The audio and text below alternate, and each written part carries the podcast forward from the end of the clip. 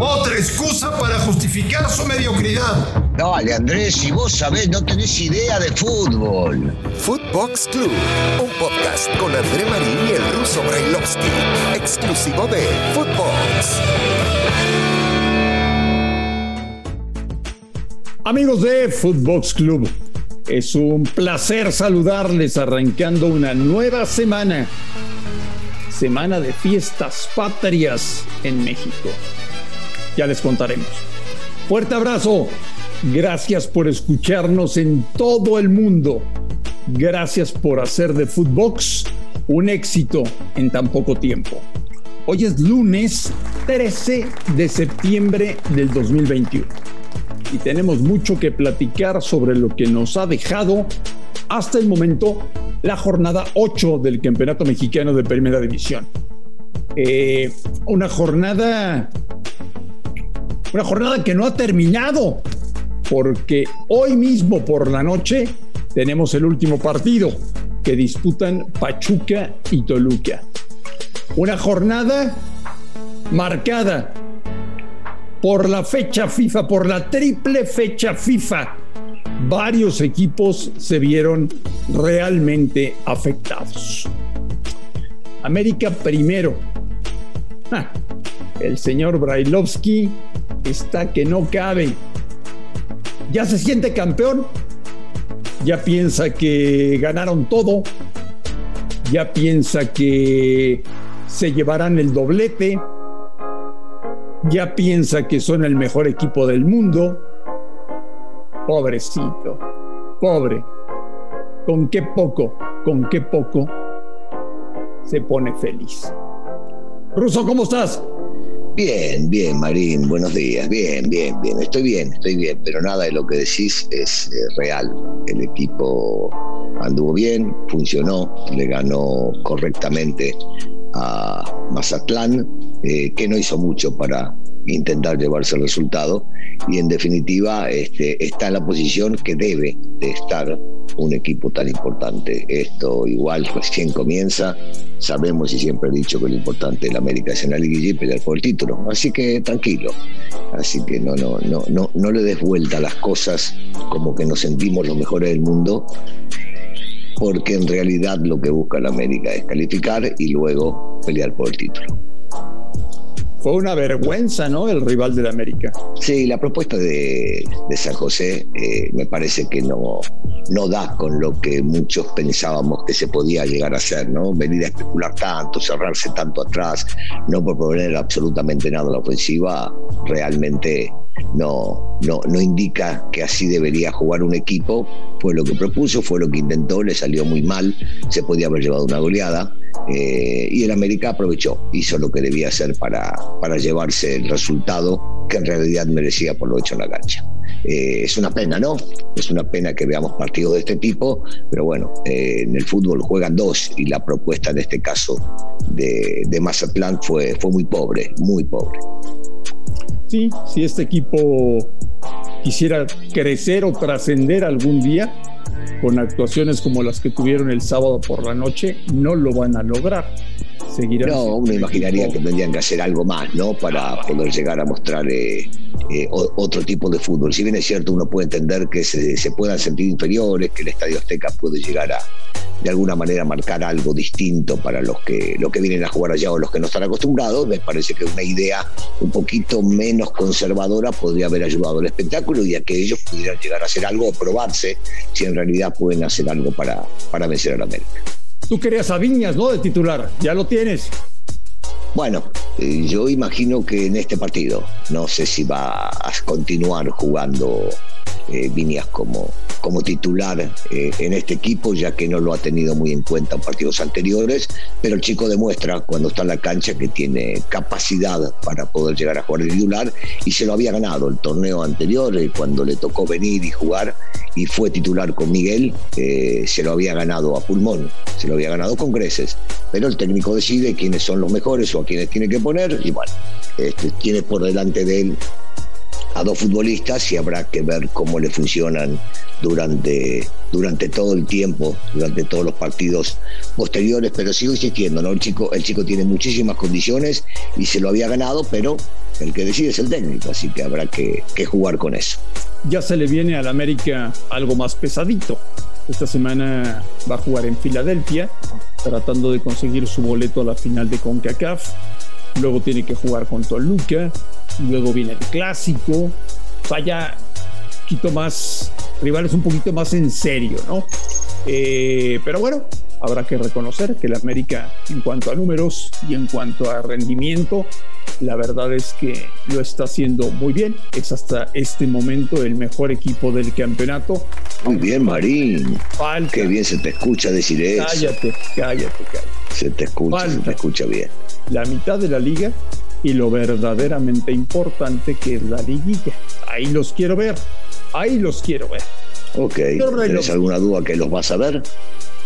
No, ahí, va a estar, ahí van a estar. Sí, ahí van a estar. Estoy seguro que van a estar. Por supuesto Oye, que sí. resuélveme una duda. ¿Cuál es tu balance de la jornada después de la triple fecha FIFA? Eh, buena, mala, regular, flojita, ¿cómo estuvo? Regular, partidos como siempre, partidos buenos y partidos eh, eh, malitos. En realidad yo creo que, que no se jugó nada mal. Eh, en algunos partidos no nos defraudó para nada el partido de, León, que todos imaginábamos que iba a tener un buen partido contra Tigres. Se jugó bien al fútbol y definitivamente hicieron las cosas este, como para, para llenarnos el ojo en ese partido sin, sin lugar a ninguna duda.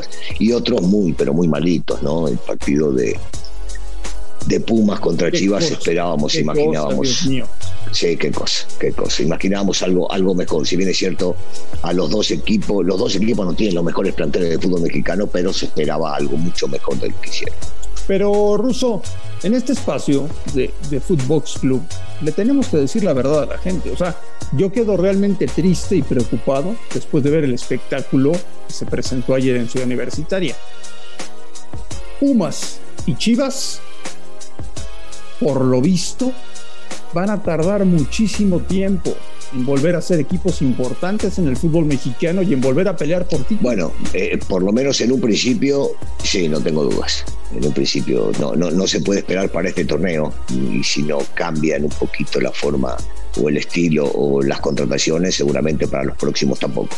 Eso es definitivo. Pero este, yo me imagino que la gente apuesta a que se puede llegar a retomar algo distinto a lo que vienen haciendo, pero hoy por hoy sí, indudablemente no tienen con qué pelear. No me gusta que Bucetich diga que van por el camino correcto. No me gusta, no, no me gusta cómo juega Chivas. Eh, no me gusta que, que salgan a jugar con un espantoso uniforme que no tiene nada que ver con la tradición del Guadalajara. Eh, no me gusta, no me gusta. Eh, no me gusta que Peláez se esconda. Eh, normal. Evidentemente es normal. Pero no me gusta que, que no sepamos, Ruso, hacia dónde va Guadalajara. ¿Cómo van a reconstruir Guadalajara? ¿Realmente les interesa lo que está pasando con Chivas? ¿Abandonaron al equipo? No sé. No, yo, me imagino que, que Vergara no, no lo abandonó para nada y que sí le interesa cómo, cómo va su equipo. El tema es que se hace muy, muy difícil entenderlo después de lo que estamos viendo en, en los partidos, en la formación, en cómo se manejan, en las cosas que dicen, en lo que juegan, en la falta de, de juego y hasta te diría de identidad. Eh, no, no, no. Parece, parecería que no, pero quiero entender que sí, que, que, al dueño del equipo le interesa y mucho porque la imagen tiene mucho que ver eh, y su padre así lo había marcado, que para descanse Jorge, entonces me, me, me, imagino que les debería, les debería interesar.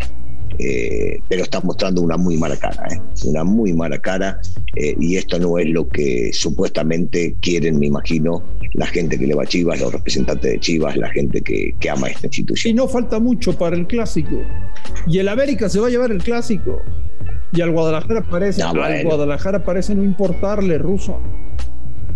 No, no, no. Yo, yo no estaría tan seguro. Hoy, por hoy no se puede ver tampoco ni vislumbrar lo que pueda llegar a pasar gran diferencia dentro de un par de jornadas. Hay una gran diferencia entre uno y otro. Sí, pero, pero los clásicos se juegan aparte, se juegan aparte. Lo hemos visto muchas veces, equipos que llegan en muy mal momento terminan haciendo o ganando. Eh, habrá, habrá que ver, habrá que ver. Yo, no estoy tan convencido de que, de que ello vaya a suceder porque la América viene mejor. No, habrá que esperar a ver cómo llegan, de qué manera llegan y si de verdad creen que pueden reivindicarse. Russo, me hablas de el buen partido entre Tigres y León y estoy totalmente de acuerdo contigo. Fue lo mejor de la jornada. Fue un partido atractivo, interesante, de goles, etcétera, etcétera. Por lo demás, poco que contar a casa, poco que escribir, poco que platicar. Me da tristeza.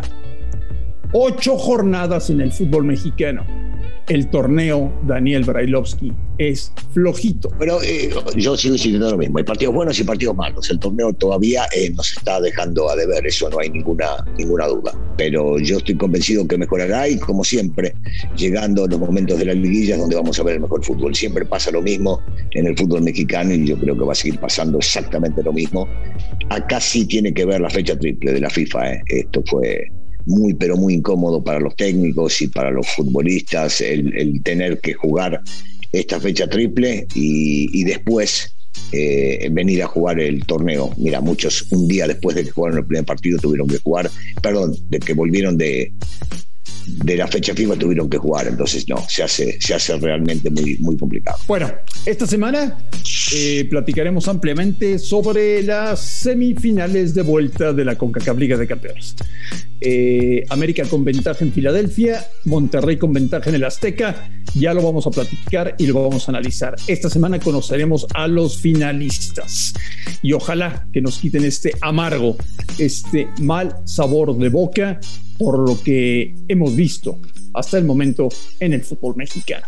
Señor Brailovsky, le mando un gran abrazo, que tenga un día maravilloso y platicamos mañana martes. Por supuesto que sí, nos estamos viendo mañana martes por acá. Un abrazo para todos. A nombre de Daniel Alberto Brailovsky y de André Marín, amigos de Footbox Club, gracias por escucharnos. Un fuerte abrazo y aquí los esperamos el día de mañana.